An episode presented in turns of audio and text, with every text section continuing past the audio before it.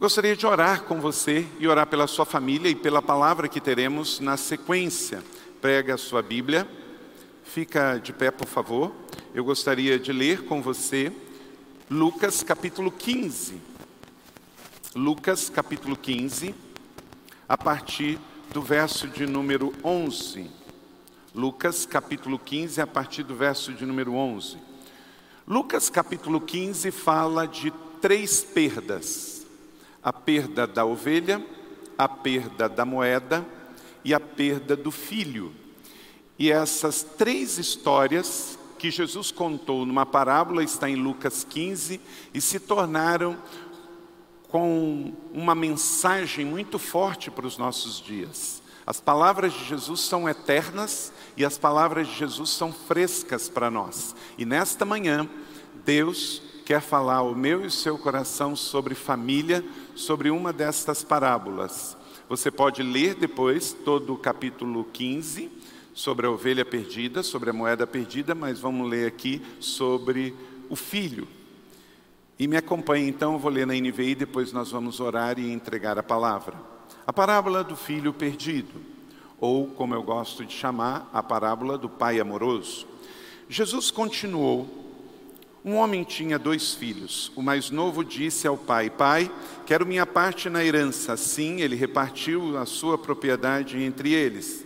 Não muito tempo depois, o homem mais novo reuniu tudo o que tinha e foi para uma região distante, e lá desperdiçou os seus bens vivendo irresponsavelmente. Depois de ter gastado tudo, houve uma grande fome em toda aquela região e ele começou a passar necessidade. Verso 15: Por isso foi empregar-se em um dos cidadãos daquela região, que o mandou para o seu campo a fim de cuidar dos porcos, o que era uma grande humilhação, porque judeu entende que esse é um animal impuro. Ele desejava encher o estômago com as vagens de alfarrobeira que os porcos comiam, mas ninguém lhe dava nada. Caindo em si, então, ele disse: Quantos empregados do meu pai têm comida de sobra, e eu aqui morrendo de fome? Eu me porei então no caminho de volta para meu pai, e lhe direi: Pai, pequei contra o céu e contra ti. Não sou digno de ser chamado teu filho. Trate-me como um dos teus empregados. A seguir, Levantou-se e foi para a casa do seu pai. Estando ainda longe, seu pai o viu e, encheu de compaixão, correu para o seu filho, o abraçou e o beijou. Verso 21. E o filho lhe disse: Pai, pequei contra o céu e contra ti, não sou digno de ser chamado teu filho. Mas o pai disse aos seus servos: Depressa, tragam a melhor roupa, vistam nele, coloquem um anel em seus dedos e calçado em seus pés. Tragam também o novilho gordo e matem-o. Vamos fazer uma festa e alegrar-nos. Pois este meu filho estava morto, voltou à vida, estava perdido e foi achado, e começaram a festejar o seu regresso. Enquanto isso, o filho mais velho estava no campo. Quando se aproximou da casa, ouviu a música e a dança. Então chamou um dos servos e perguntou o que estava acontecendo. Ele respondeu: Seu irmão voltou e seu pai matou um novilho gordo, porque o recebeu de volta são e salvo. O filho mais velho encheu-se de ira e não quis entrar. Então o seu pai saiu e insistiu com ele, mas ele respondeu ao seu pai: Olha, todos esses anos tenho trabalhado como um escravo ao teu serviço e nunca recebi as tuas ordens, nunca desobedeci as tuas ordens, mas tu nunca me deste nenhum cabrito para eu festejar com os meus amigos. Mas, quando volta para casa esse teu filho, que esbanjou os teus bens com as prostitutas, mata o novilho gordo para ele. Disse o pai: Meu filho, você está sempre comigo e tudo o que tenho é seu, mas nós tínhamos que celebrar a volta desse seu irmão, alegrar-nos, porque ele estava morto e voltou à vida, estava perdido e foi achado. Amém? Pai, obrigado por esta linda manhã dominical. Obrigado porque esse é o dia que o Senhor fez. Nós nos regozijamos e nos alegramos no Senhor neste dia. Obrigado porque é domingo, dia de pensarmos em ressurreição, em recomeço, em renovo. Obrigado pelo sol que brilha. Obrigado pela vida que o Senhor traz à terra. Pai, abençoe cada um aqui nas suas necessidades. Ao que precisa de consolo, console. Ao que precisa de ânimo, traga ânimo. Ao que precisa de alegria, traz um batismo de alegria. Ao que precisa tomar uma decisão, traz sabedoria e discernimento. Abençoe, ó Deus, cada família aqui representada, cada homem, cada mulher, cada filho. Abençoe a tua casa nesta manhã. Obrigado pela tua palavra ela é vida para nós. Agora traz os ensinamentos e as aplicações para a nossa vida hoje. Pai, muito obrigado. Abençoe a semana de cada um de nós. Nós oramos com fé no precioso e bondoso nome de Jesus. Amém. Podeis assentar.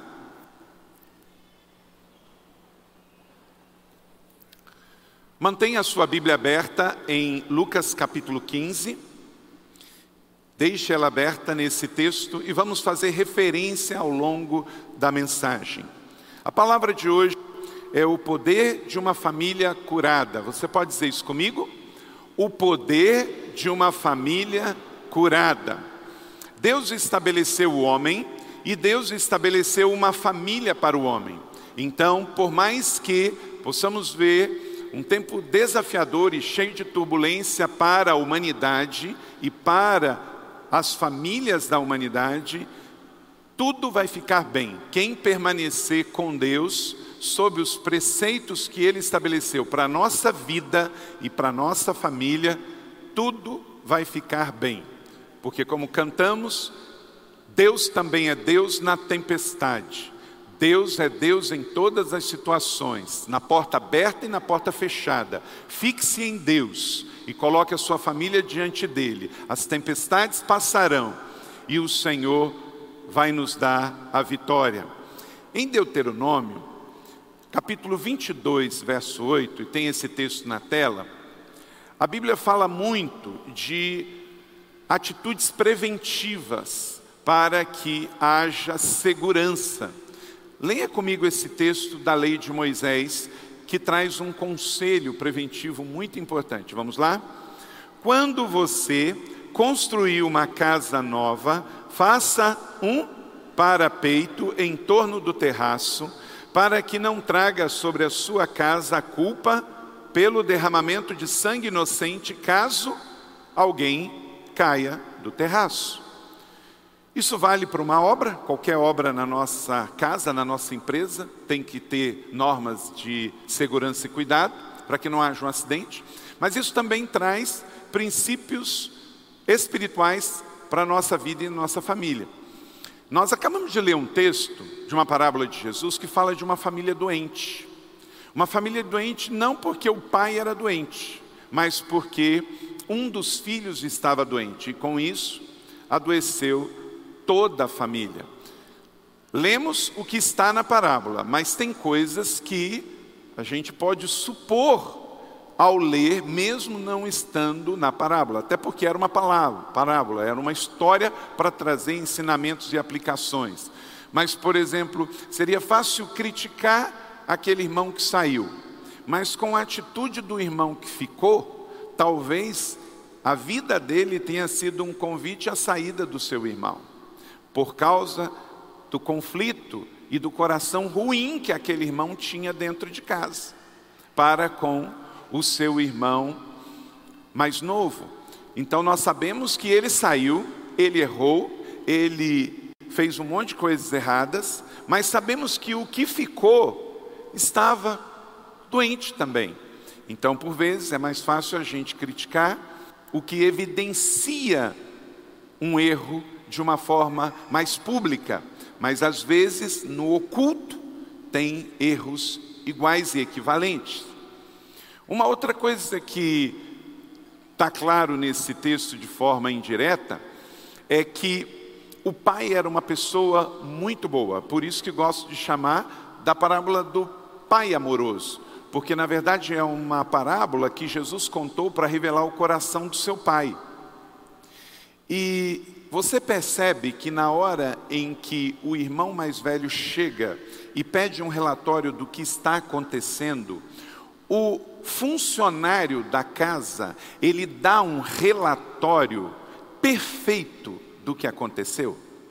Ele não é um funcionário fofoqueiro, ele não é um funcionário estragado, porque ele relata ao irmão mais velho que acabou de chegar, de uma maneira muito tranquila e honesta, o que aconteceu. Olha, o seu irmão que estava perdido acabou de chegar, e o seu pai deu uma festa, porque ele estava perdido e foi encontrado, então tem que se celebrar. Veja bem que aquele empregado, ele se inspirou no seu patrão, no seu chefe, e não no erro dos filhos. Ele não copiou o caráter nem do filho mais novo, nem do filho mais velho. Mas o pai era um bom pai. E ele então pôde ser um funcionário da casa que se inspirou na vida do seu pai. Meu irmão, se você está sendo uma pessoa ruim por influência de alguém, Pare de seguir essa influência. Aquele funcionário da casa, ele tinha exemplos bons e ruins dentro da mesma casa, mas ele escolheu seguir o exemplo bom. Ele não foi com uma atitude nem ruim com o filho mais novo que ficou, nem uh, mais velho que ficou, nem o mais novo que saiu, mas um coração bom, honesto e verdadeiro como o do pai você vai ter sempre referenciais ruins para inspirar você ou bons. E você tem que fazer escolhas porque você vai prestar conta do que você escolheu como modelo e paradigma para a sua vida e para a sua família. Nesta história, que fala de uma família doente, nós vamos ver quando uma família é curada, como tudo termina bem. Mateus capítulo 7, 24, Jesus ensina também de forma preventiva, como está em Deuteronômio 22, 8, sobre a construção dos parapeitos. Portanto, quem ouve as minhas palavras e as pratica é como um homem prudente que construiu a sua casa, isto é, a sua família, sobre a rocha. Então, meu irmão, você tem princípios e modelos na Bíblia para fazer escolhas, para ter uma família saudável e fazer decisões certas. Da mesma maneira que se você está construindo uma casa, você tem que ter normas de segurança num parapeito para ninguém cair de lá. Você tem que analisar bem qual terreno você constrói, qual é o terreno que você coloca a fundação da sua família. A Bíblia é um livro de pronto socorro, sim. Quantas vezes ela nos ajuda com SOS? Mas se você ler a Bíblia diariamente, como você está lendo, e meditar nela, você vai ter muitos princípios e ativações do céu de forma preventiva para você acertar antes de errar para que você possa, você que está solteiro, casar certo, você que está casado, melhorar o seu casamento, você ter uma relação saudável com os seus pais e você ter uma relação saudável com os seus filhos. A Bíblia é o livro da família. A Bíblia tem respostas para tudo. A Bíblia ensina, educa, inspira, porque ela é a palavra de Deus. Uma família poderosa não é uma família perfeita, mas é uma família saudável. Você pode dizer isso comigo? Uma família poderosa não é uma família perfeita, mas é uma família saudável. Eu e Leila nos casamos, temos uma família biológica, temos quatro filhos, não temos uma família perfeita, longe disso, mas temos uma família saudável. Você pode, pela palavra de Deus, ter uma família saudável, porque a Bíblia dá conselho para isso. Você não pode ter uma família perfeita porque você é pecador. E onde há o pecado não há perfeição. Só quando vier o perfeito, nós poderemos ir para a glória e assim de salvos, vamos ser glorificados, e aí sim, lá onde viveremos no perfeito, também seremos perfeito como Ele. Mas você pode ser um cristão saudável, você pode ser uma mulher saudável, você pode ser um homem saudável, um pai saudável, um casal saudável, uma família saudável. E por isso, no meio de tantas famílias doentes, no ano de 2020, Deus nos dá a visão do ano da palavra e da família, do resgate da palavra como bússola, martelo, direção correção, instrução, justiça, régua para as nossas vidas e o ano da família, de celebrar algo tão precioso que Deus nos deu. Então, mais uma vez, vamos viver esse ano da palavra e da família. Deus só criou duas instituições na terra. Deus criou a família biológica e a família espiritual, que é a igreja. E por isso, nos dias de hoje, as duas são tremendamente atacadas e combatidas. Ideologias e filosofias do mundo, você pode ver isso o tempo todo em literatura e em vídeos pela internet, que o foco é destruir a família e combater os princípios da palavra de Deus. Porque o mundo que você está, o que está em lugar, tem duas bases: a família biológica e a palavra de Deus. Essas são as duas colunas da sociedade. Retire da sociedade os princípios e os valores bíblicos, e isso não estou me referindo só à igreja, estou me referindo a Estado de Direito, eu estou falando so, sobre respeito, sobre convivência, sobre eh, comunicação, tudo isso que a Bíblia estabelece. Tira a palavra de Deus e tira a família. O mundo vira um caos. O mundo vira um caos. O que vemos de uma maneira muito forte, desestruturada no Nordeste brasileiro tem a ver com falta de paternidade, tem a ver com falta de estruturação familiar e com uma completa confusão acerca da, so, da sexualidade. E o mundo joga pesado. Olha essa matéria que saiu no Universa, que é um blog do portal UOL. Ela tem 45 anos e está grávida dos netos. Filho gay será pai de gêmeos. A professora Valdira Neves e o filho Marcelo das Neves estão prestes a unir dois sonhos. Ele será pai e ela será avó. Aos 45 anos está gerando os filhos do filho. Pense bem. A gente tem dificuldade até de ler, porque a gente não entende direito Agora você pensa, as pessoas são livres para fazer escolhas e decisões, mas pensa na consequência, no contexto que vai desenrolar esta relação.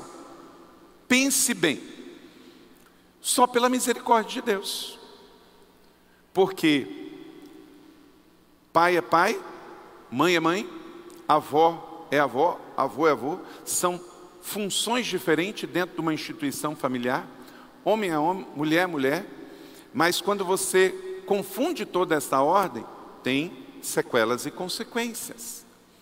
Então nós não estamos falando que a sociedade em si, ela não tem jeito, tudo tem jeito. Nós cremos que toda essa situação tem jeito, mas não tem outro jeito senão em quem instituiu o homem e a família e colocou o livro para descrever como é que funciona o homem na sociedade e a família na sociedade. A sociedade hedonista pós-moderna vê essas notícias e celebra. Nós vemos essa notícia e oramos e pedimos misericórdia, porque sabemos que na hora que tudo dá errado, é para uma família ajustada e para a igreja do Senhor Jesus que se recorre. Eu estava lendo esses dias que com a crise cubana estava faltando silicone para próteses de pessoas que colocam na mudança de sexo. Pensa que desafio. Num país que não tem o que comer, está tendo essa crise. Então, nós estamos vivendo num mundo cheio de desafios. O mundo hedonista e a mídia anda jogando pesado. Então, eu e você somos chamados a viver uma vida saudável. No plano de Deus, a família é a ordem da criação, em Gênesis capítulo 1, 26 a 31 e Gênesis capítulo 2, 18 a 25. É no Gênesis, no livro do começo, que tudo estabelece. Em Gênesis 2, 1, 27 e 28 diz assim: Criou Deus o homem à sua imagem, a imagem de Deus o criou. O homem e a mulher os criou. Deus os abençoou e disse: Sejam férteis, multipliquem-se, encham e subjuguem a terra, dominem sobre os peixes do mar, sobre as aves do céu, sobre todos os animais que se movem pela terra. Amém?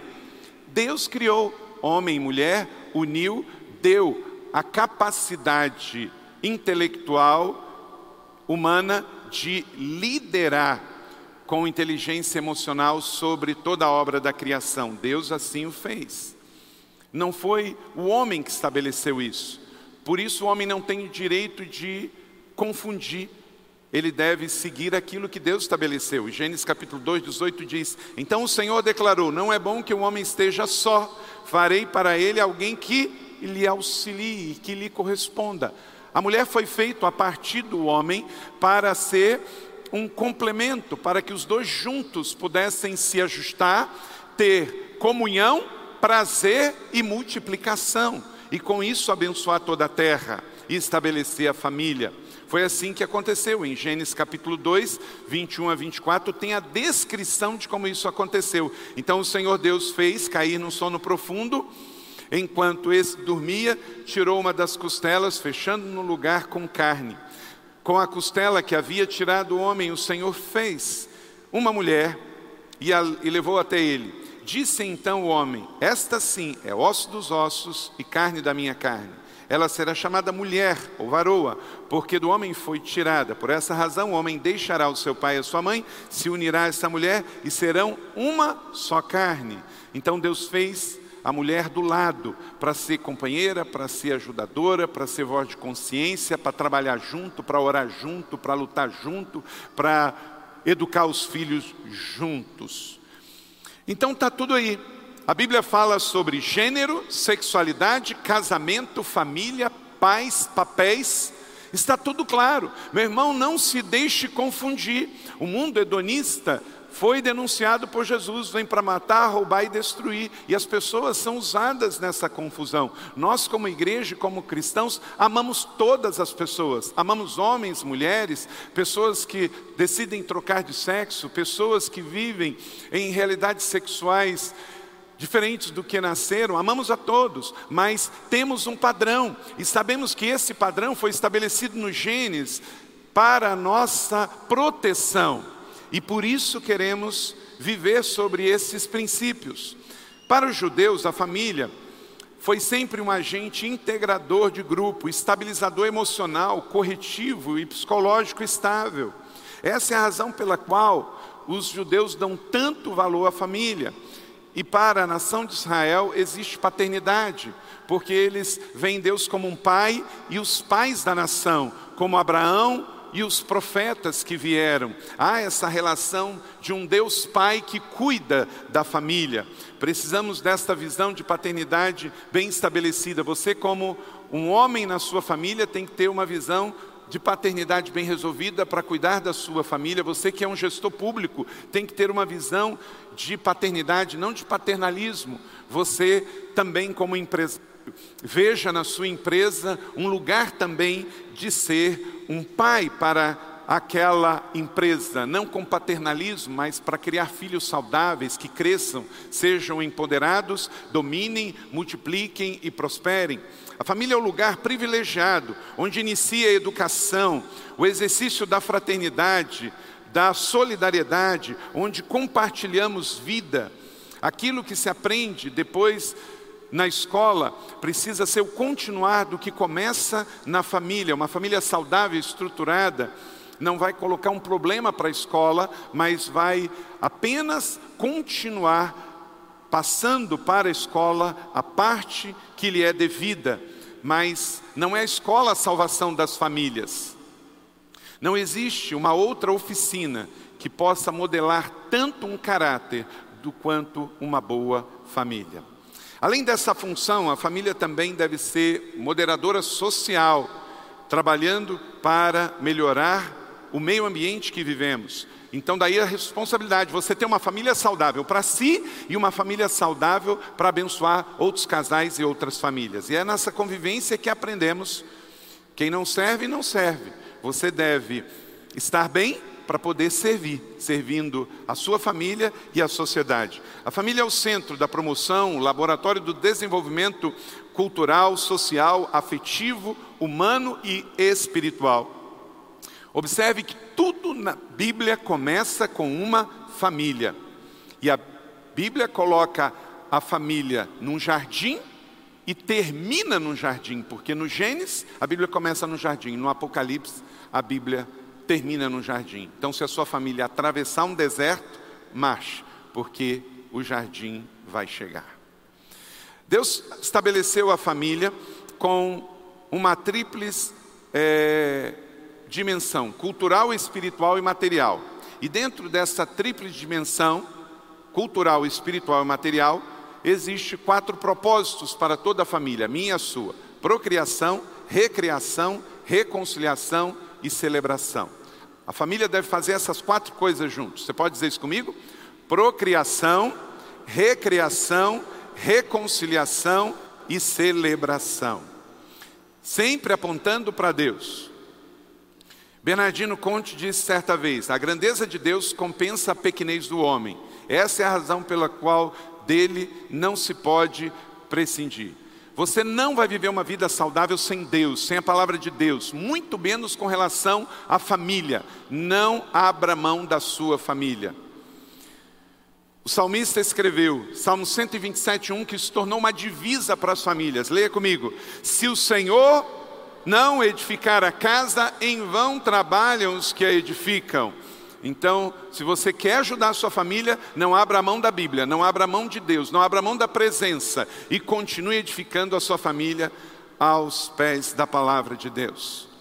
Porque que muitas famílias estão destruídas? Em essência, é por abandonar a palavra de Deus e a forma como Deus estabeleceu para exercer uma família. Indo agora diretamente para a parábola do filho pródigo, de Lucas 15, de 11 a 32, a parábola do pai amoroso. Apesar de ter um pai que todo mundo gostaria de ter, a sua família estava doente. Que interessante, né? Apesar de ser um pai que todo mundo aqui gostaria de ter, a sua família estava doente. Ter um pai perfeito não é garantia de que os filhos vão seguir o seu modelo. Deus é um pai perfeito, é ou não é? E por que, que as famílias estão doentes? Porque não estão seguindo o pai perfeito. Todos na família precisam de cura e precisam estar bem. Vamos começar aqui com uma pergunta: quando a família precisa de cura? Eu vou te responder com quatro respostas. A boa pergunta é: quando uma família precisa de cura? Você pode perguntar isso comigo? Quando uma família precisa de cura? Vou te dar quatro respostas, anote aí se você tem algum lugar para anotar ou se você baixou no aplicativo o seu esboço. Primeiro, quando começamos a desejar a morte do outro. Essa é a primeira coisa quando uma família precisa. Para tudo, porque não podemos continuar. Quando aquele filho mais novo fala assim: Pai, eu quero a minha parte na herança. Está tudo errado. Você não tem direito a herança nenhuma se o seu pai está vivo, porque um filho querer a herança de um pai que ainda está vivo, ele está querendo que o pai morra, porque a herança tem que ser deixada quando o pai morre. Então aqui já há uma completa disfunção. Pedir a herança antes da morte do pai era mesmo que desejar que o pai morresse. Quantos maridos e esposas, na hora da crise, estão quase fazendo aquela oração: Senhor, seria tão bom. Senhor, prepara Dá um lugar melhor para ele. Dá um lugar melhor para ela. Então, a coisa está muito mal quando um deseja a morte do outro. Filhos não devem desejar a morte dos pais. Vivemos nos fins dos tempos, onde temos pais contra filhos e filhos contra pais. O normal é mulher orar pelo marido, abençoar o marido, homem abençoar sua esposa, pais abençoarem de joelhos seus filhos, filhos orarem pelos seus pais.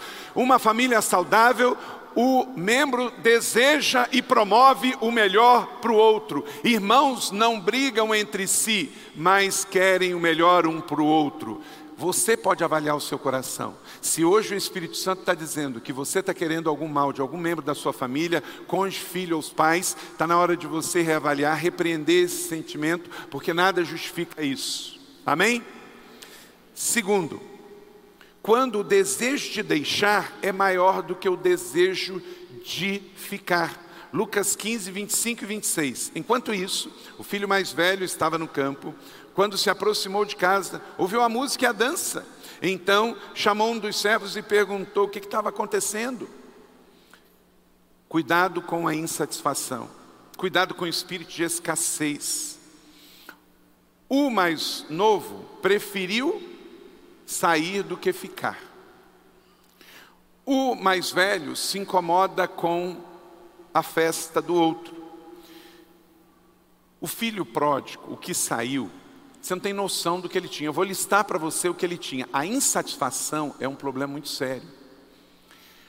O segundo motivo porque uma família está doente é quando você prefere sair do que voltar porque você acha que o outro tem mais. É a chamada realidade do mito da grama mais verde. Não, o casamento do outro é melhor, a casa do outro é melhor, o carro do outro é melhor, a casa do outro é melhor, o jardim do outro é melhor, os filhos da outra família é melhor. Os melhores filhos são os seus, porque foi Deus que te deu. Olha o que ele tinha. Nós lemos esse texto. Ele tinha uma propriedade, verso 25. Ele tinha uma casa para voltar no final do dia, verso 25. Quantas pessoas não têm isso? Ele tinha acesso à cultura, à boa música. Não tinha música na casa dele? Tinha acesso à cultura, verso 25. Ele tinha empregados, diz isso no verso 26. Ele tinha amigos, diz o verso 29. Ele tinha novilhos. Quantas pessoas não tinham? Tudo isso ele tinha, mas na escassez, seja porque queria que o pai morresse, queria herança, ou porque tinha rivalidade com o irmão, tudo isso ficou diminuído, porque a insatisfação tomou conta, e ele joga tudo isso para cima e sai para o mundo. Então, muito cuidado, porque uma família está doente quando alguém quer sair e deixar tudo o que tem. Ele tinha proteção, conforto, amor, segurança, perdão, mesa farta, carinho, e ele joga tudo isso fora. Essa semana estava lendo sobre um, um casal, jogador de futebol, que estava em crise conjugal e anunciou um divórcio. E ele disse que ia casar com uma pessoa parente da esposa. E a esposa falou: então tá.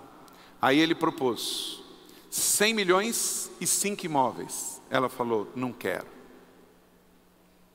Pensa na confusão que isso vai dar.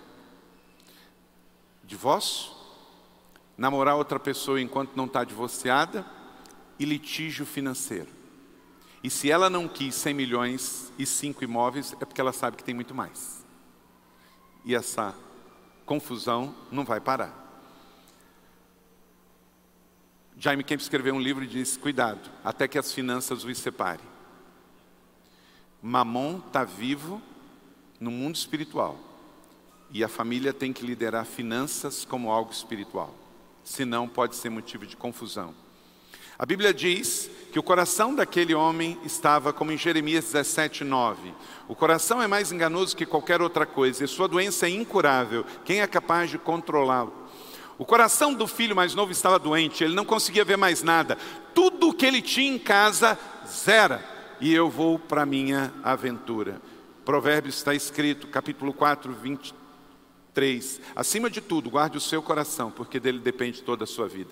Se você não cuidar do seu coração, você pode casar errado, você pode viver uma vida conjugal errada, pode se separar de forma errada. Guarde o seu coração. Terceiro, terceira resposta para quando uma família está doente quando dentro da família a festa do outro incomoda. Lucas capítulo 15, 28, o filho mais velho encheu-se de ira, porque ele ouviu uma música, música alegra. Davi tocava para Saul se acalmar, mas aqui era o contrário, ele estava tão possuído que a música do outro incomodava ele. O filho mais velho ouviu-se, encheu de ira e não quis nem entrar. No coração do irmão mais velho tinha três fortalezas, anota aí. E cuidado com essas três fortalezas na sua relação com a sua esposa, com seus pais e com seus filhos. Primeiro, a fortaleza da inveja. Cuidado, porque tem cônjuge que tem inveja um do outro. Fortaleza da inveja. A inveja não deixa entrar na festa do outro. Ele quer ser sempre o centro das atenções, não celebra com o outro. A Bíblia diz: celebre com os que celebram. A inveja é o mal de muitos, muitos homens, muitos líderes e muitos casais. porque não celebra o sucesso do outro. Vida conjugal é celebrar o sucesso do outro, celebre o sucesso dos seus pais, celebre o sucesso do seu cônjuge, celebre o sucesso dos seus filhos. Há pessoas que valorizam só as suas festas e não as festas dos outros. A inveja nos leva a amar o irmão só quando ele está na pior, mas não quando ele está no melhor. A inveja pode nos levar a investir na festa dos outros, não nas nossas festas familiares. A inveja sempre diz: se fosse eu, seria melhor. A inveja deforma, a, defor a inveja faz um anjo de luz, um querubim que era ungido, a se tornar um anjo caído. Esse foi o problema de Satanás. A inveja não deixa o invejoso participar da festa que Deus está patrocinando. A festa do filho perdido tinha um patrocinador, Deus era o patrocinador da festa, mas o coração ruim ficou de fora. Meu Deus, já pensou você ficar de fora de uma festa patrocinada por Deus? Queira estar onde Deus está trabalhando.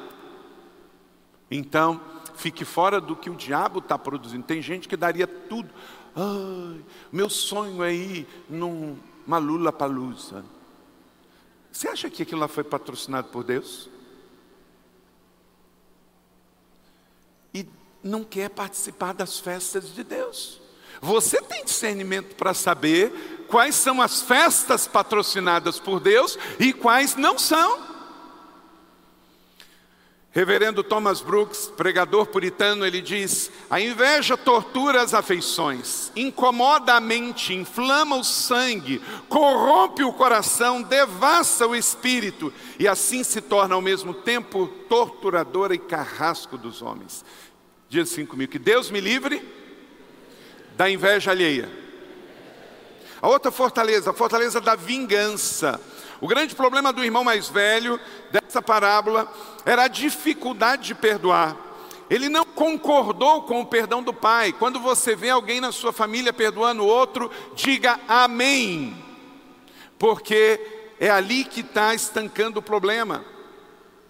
Na opinião do filho mais velho, era necessário vingar-se e não perdoar. Outra coisa, ele não estava disposto a perdoar. E por isso então entra em crise com o pai. Quem não perdoa sempre vai ficar fora da festa. Diga isso comigo.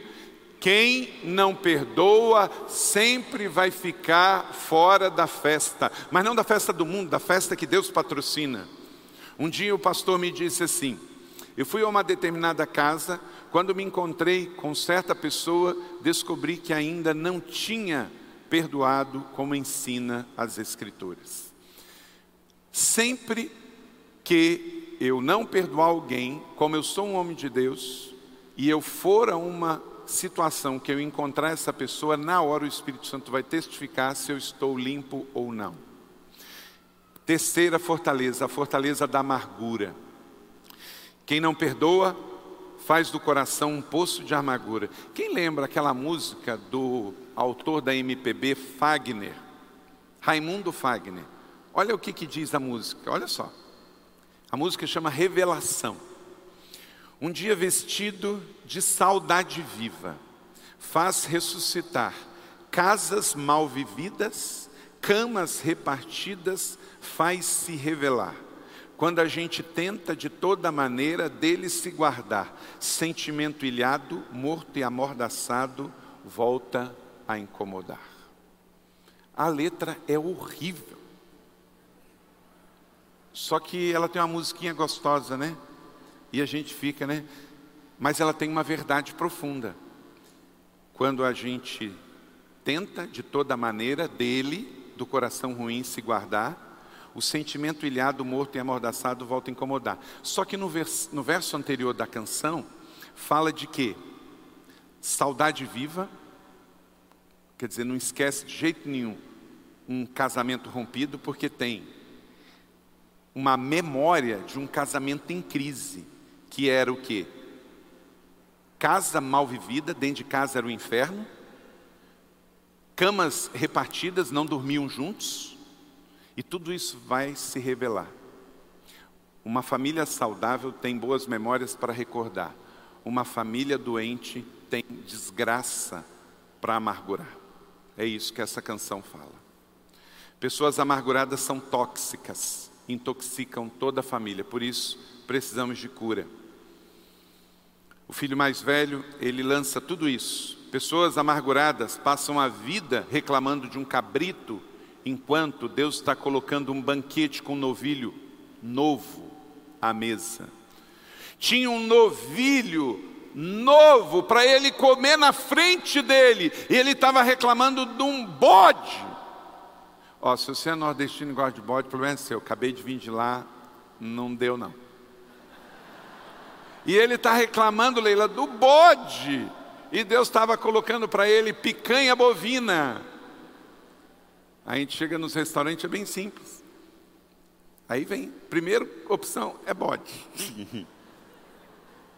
Aí deixa eu ver o cardápio todo. Mas aí sempre tem. Queridos, a escassez e o pecado, essas três fortalezas da mente, faz o casal ficar brigando por causa de um cabrito, enquanto Deus coloca um banquete com novilho. Pessoas amarguradas são mal humoradas. Ele indignou-se, em outras palavras, ficou zangado, porque ele não queria entrar na festa, porque festa é alegria, e ele estava amargurado, sabe assim, de beiço. A pessoa está aqui, três metros da porta, mas o beiço está fechando a porta, pum. Né? É isso que acontece. Pessoas amarguradas não conseguem enxergar o que têm e por isso vivem como não tendo. O pai estava dizendo: Filho, tudo que é meu é seu. O que, que você está brigando? Quarto, quarto motivo porque famílias ficam doentes. Quando o nosso coração desvalorizamos o que é valoroso para o pai. Lucas 15, 30, que esbanjou seus bens com as prostitutas. Apocalipse 2, 4, o Senhor fala à igreja: Tenho contra ti que você abandonou o seu primeiro amor. Uma família está doente quando ela valoriza o que não é para ser valorizado e desvaloriza o que é para ser valorizado.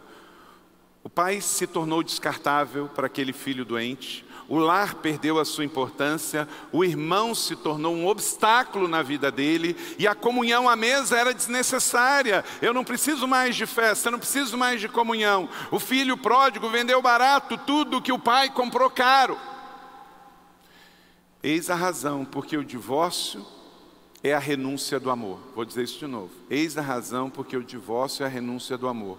Porque é a rejeição daquilo que um dia Deus enviou o seu filho para morrer na cruz, uma vida. Quando você divorcia, você está jogando fora uma vida. E a pergunta é: quando a cura acontece? A cura acontece, anote aí, quando existe cura da identidade. Cura da identidade. Lucas capítulo 15, 17. Quando aquele que se perdeu se encontrou consigo mesmo, caiu em si ele caiu em si. Aí houve duas coisas que são fundamentais para a restauração de um casamento e de um lar: reconhecimento e arrependimento. Você pode dizer isso comigo? Reconhecimento e arrependimento. Você reconhece que errou, que estava ruim e que tem que mudar a atitude não o outro, e você então se arrepende. Reconheceu que foi estúpido, precipitado, ingrato, desonrou, entristeceu, machucou, marcou. Agora tinha tristeza pelo pecado, a confissão e o abandono do pecado. Quando a cura acontece, quando existe cura da vergonha, quando se tem coragem de colocar para fora o que está envenenando a alma por dentro. O filho mais velho colocou para fora o que estava matando dentro dele. Que bom que ele fez isso. Na sua ignorância, ele estava desencadeando um processo de morte, mas agora Deus estava agindo e ele estava desencadeando um processo de cura.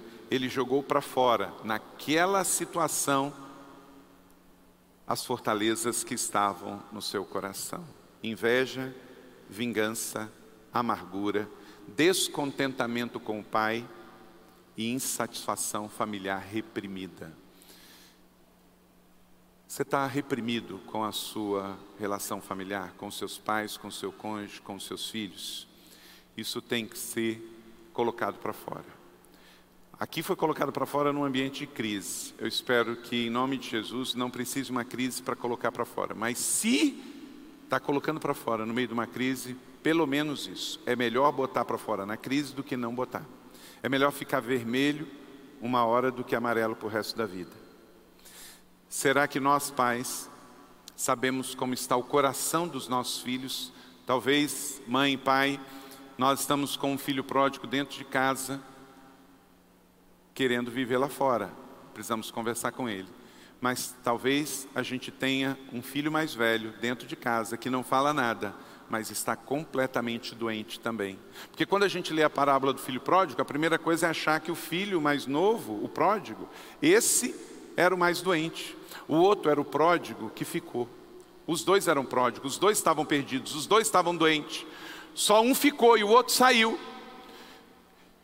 Esta tem sido a realidade de famílias, inclusive evangélicas, de filhos doentes. Só que alguns, pela sua personalidade, ficam doentes dentro de casa e outros ficam doentes saindo de casa. Mas Deus quer curar e nesse ano da família, em nome de Jesus, Deus vai restaurar sexualidade, casamento, autoestima, vai tirar a ansiedade, vai tirar a depressão. Deus vai trabalhar a autoimagem, reconciliação e em nome de Jesus não teremos mais divórcio para a glória de Deus.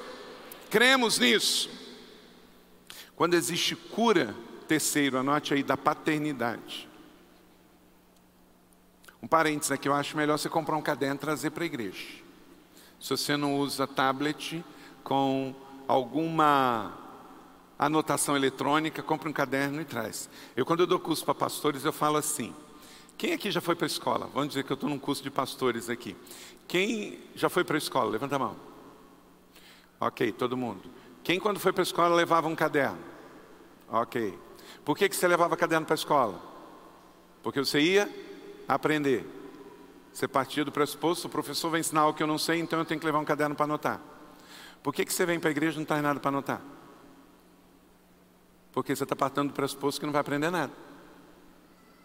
Porque o pastor, das duas, uma, querido. Vamos, eu, eu não sei o que, que vai acontecer aqui agora, mas eu deixo contigo.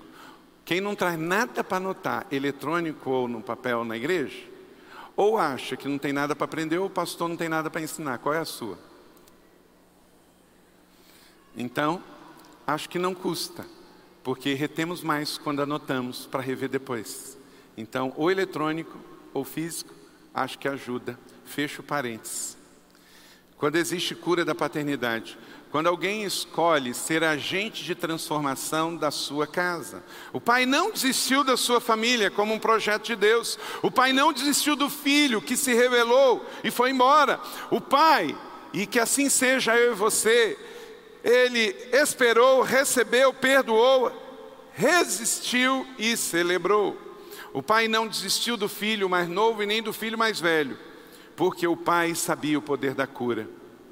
Então, olha para cá, meu irmão, minha irmã, para que haja em nome de Jesus um ano sensacional de cura nas nossas famílias. Lembre-se da sua identidade. O pai trouxe ao filho a exata visão do que ele era. Lucas 15, 31, ele chama-o de filho.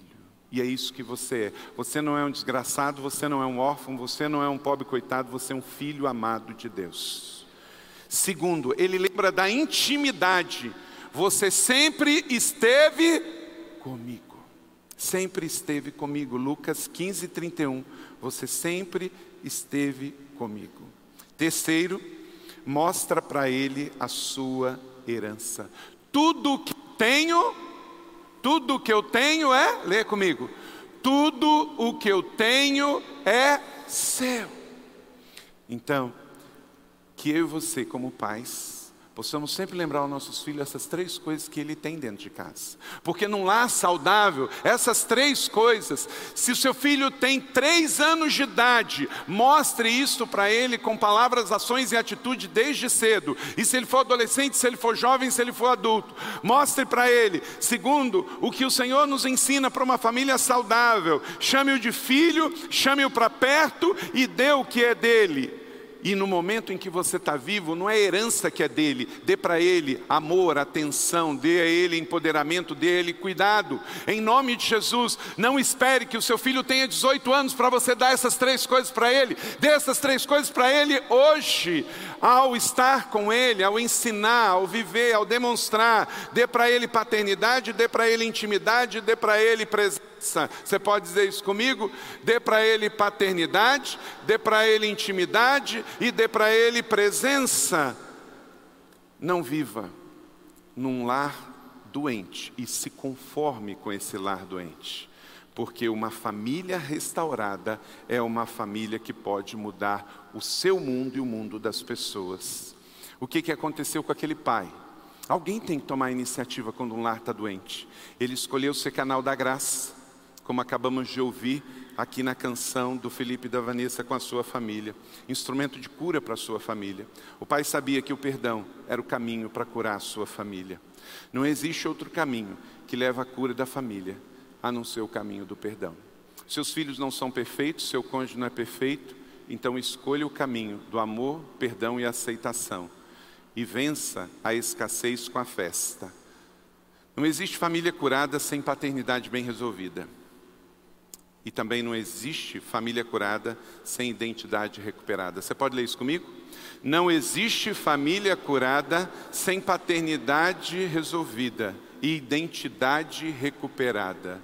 Você tem um pai e você é filho. Paternidade espiritual não tem só a ver como chamar Deus de pai, mas se sentir filho amado de Deus. Deus é um bom pai, é o modelo da paternidade. Mas Jesus foi um bom filho, é o modelo da filiação. Você pode dizer isso comigo? Deus é um bom pai, o modelo da paternidade. Jesus, um bom filho, o modelo da filiação. Você nunca vai ter um bom pai se você não escolhe ser um bom filho. Você recebe essa palavra sobre a sua vida? Então ore ao Senhor e que ela seja sobre a sua vida na boa medida, sacudida, calcada e transbordante. E que o poder dessa palavra entre na sua mente e no seu coração. E amanhã, segunda-feira, dentro da sua casa, você viva essa palavra. Não tem idade, não tem condição social, não tem número, é para todos nós.